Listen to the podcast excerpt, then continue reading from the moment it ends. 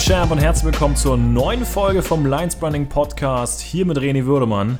Freue mich, dass du wieder dabei bist und in der heutigen Folge möchte ich dir verraten, warum auch du Behavioral Marketing für deine Brand nutzen solltest.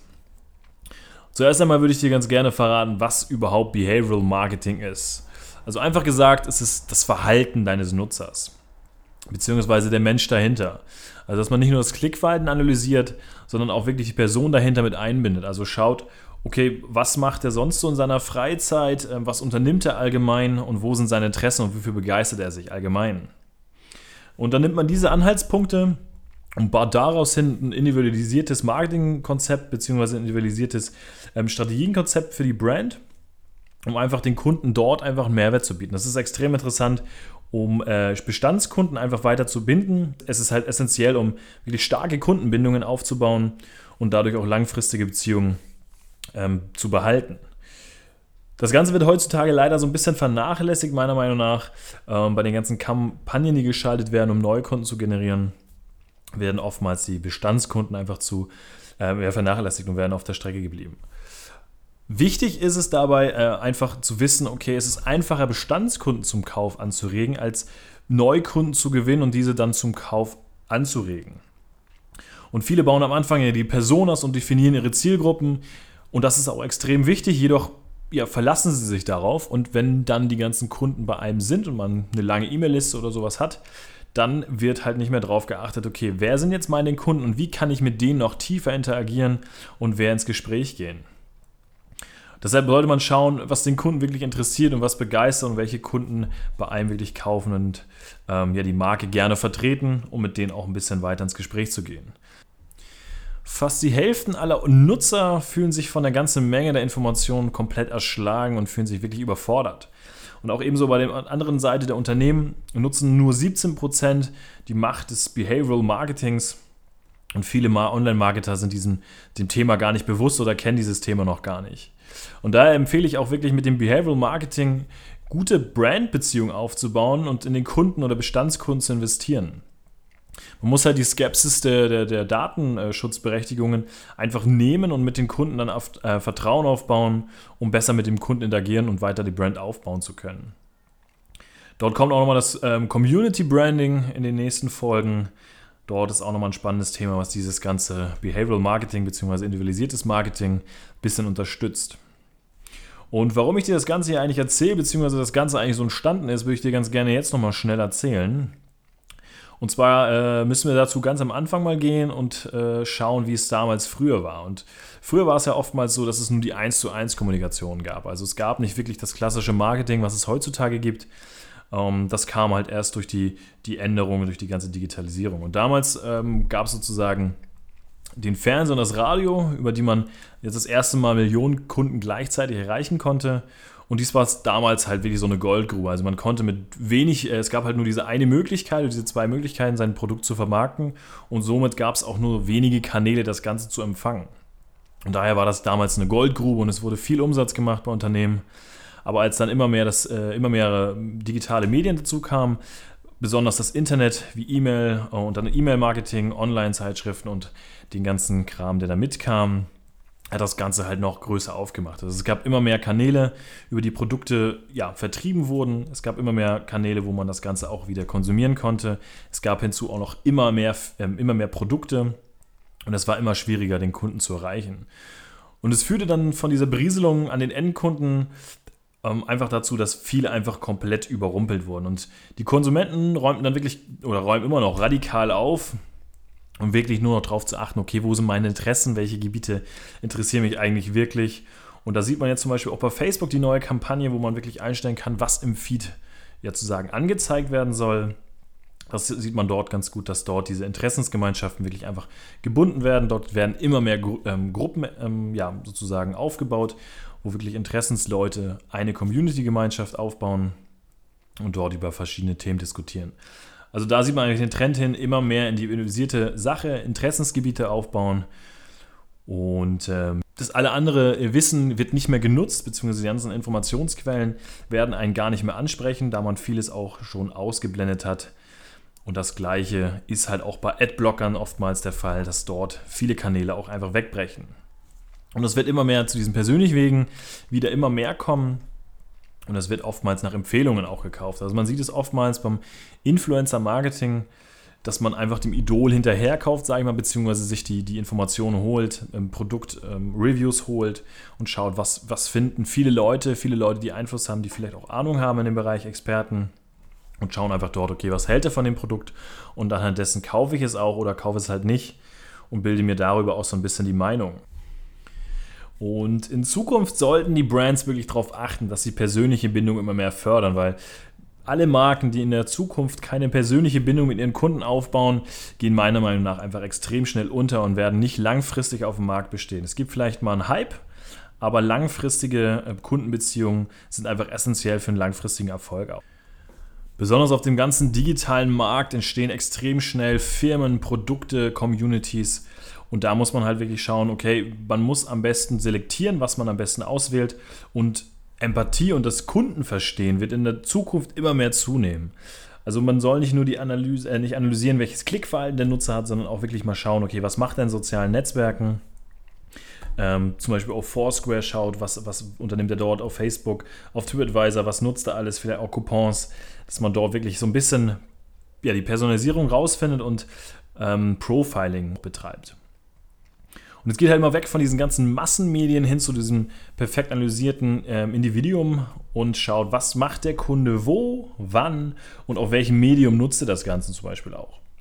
Dass man genau darauf achtet, was macht der Kunde und warum macht er das eigentlich auch wirklich. Für ein besseres Verständnis würde ich dir jetzt ganz gerne noch eine kleine Geschichte erzählen.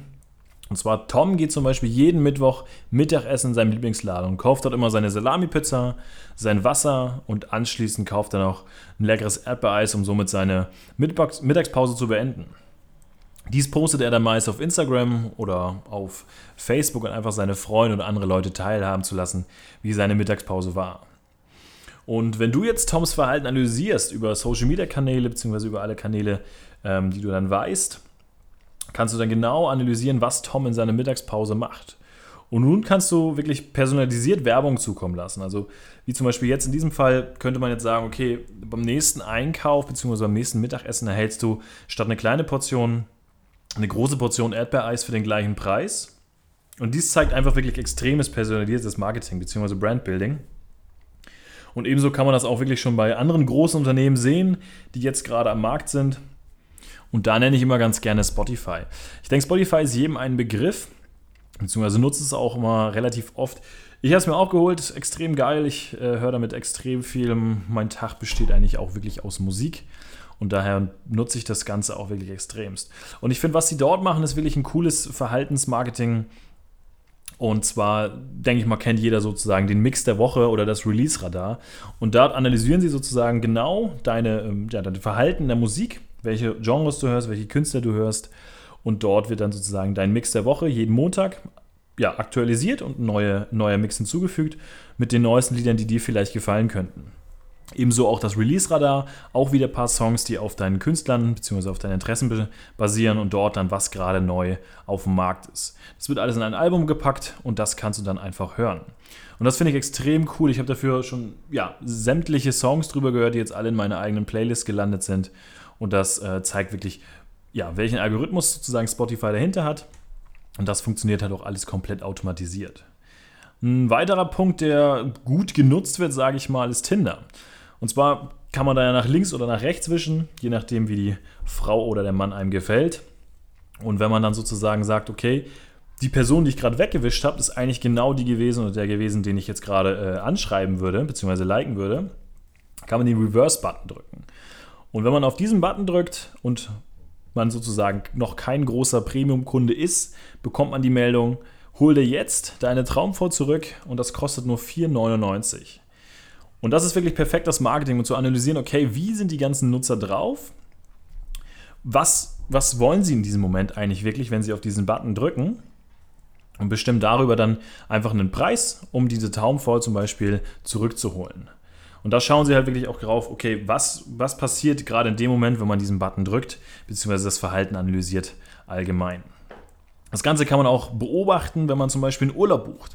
Man bekommt sofort, beziehungsweise kurz vor dem Antritt, des Urlaubs ja, personalisierte ähm, Angebote bzw. personalisierte Infos für den Urlaubsort und das kann man Ganze noch ein bisschen weiter ausbauen, indem man zum Beispiel auch schaut, okay, wo war er in den letzten Monaten vielleicht auch essen? Ist er eher ja, italienische Küche oder griechische Küche? Und schaut dann zum Beispiel, dass man das dem Kunden nochmal kurz vor dem Urlaubsantritt zusendet, wie zum Beispiel die, die drei besten Italiener ähm, in deinem nächsten Urlaubsgebiet. Und ebenso kann man das auch nach dem Urlaub betreiben dass man da einfach eine Rückmeldung gibt mit personalisierten Angeboten. Also, dass man schaut, okay, in welchen italienischen Geschäften war, war dieser, ähm, dieser Kunde und dass man dann da einfach weiterhin daraufhin neue Marketingstrategien aufbaut, wie zum Beispiel beim nächsten Urlaub mit tollen italienischen Produkten, beziehungsweise wenn man bei Italiener war, dass man sagt, die nächste Reise könnte vielleicht auch nach Italien gehen. Dort gibt es die zehn besten Restaurants ähm, für Pizza oder Pasta, je nachdem, was man bei dem Kunden auch rausbekommt. Ein letzter Punkt, den ich gerne mitgeben würde, ist sogar aus der eigenen Kundenprojektreihe. Und zwar hat das wirklich super geklappt. Wir haben einem Weinhersteller sozusagen ein neues Marketingkonzept aufgebaut, um wirklich Personal äh, Company Branding aufzubauen. Und äh, da war ein sehr aktiver Kunde, der sich rauskristallisiert hat. Und den haben wir ein bisschen analysiert. Und der hat jedes Wochenende Tennis gespielt.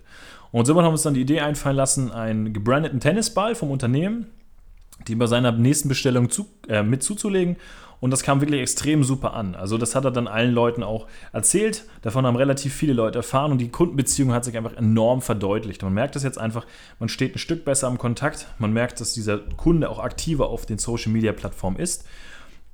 Und das hat wirklich ähm, ja, einen guten Aspekt gehabt. Dort und dort werden wir jetzt auch weiterhin noch weitere Projekte ausbauen. Ja, das war es heute für diese Folge. Ich hoffe, sie hat dir geholfen und du wirst auch in Zukunft mehr auf deine Bestandskunden eingehen und diese auch fördern da ich das wirklich als essentielles Thema finde. Und wenn du dazu Fragen hast, schreib mir gerne einfach eine PN auf Instagram. Dann kann ich dir da gerne noch ein bisschen Feedback geben oder kannst unter linesbranding.com auch ein kostenloses Erstgespräch anfordern, dass wir da ganz entspannt mal über die neue Marketingstrategie oder Brandstrategie einfach ein bisschen sprechen. Ganz unverbindlich kannst du da eine Anfrage stellen. Ansonsten würde ich dich gerne auch zur Lines Branding Mastermind Community einladen, da wir dann einfach dort auch ganz entspannt über dein Branding oder deine Idee sprechen können. Ich würde dazu gerne eine Rückmeldung geben und dort besprechen wir dann auch die weiteren Themen für die nächsten Folgen im Lines Branding Podcast, dass wir da gemeinsam das Beste für jeden rausholen. Ansonsten würde ich mich über eine Bewertung auf iTunes freuen, damit wir da nochmal gemeinsam auf weitere Ranglisten nach oben rutschen und weitere Leute erreichen können um auch einen größtmöglichen Mehrwert mit diesem Podcast zu erreichen.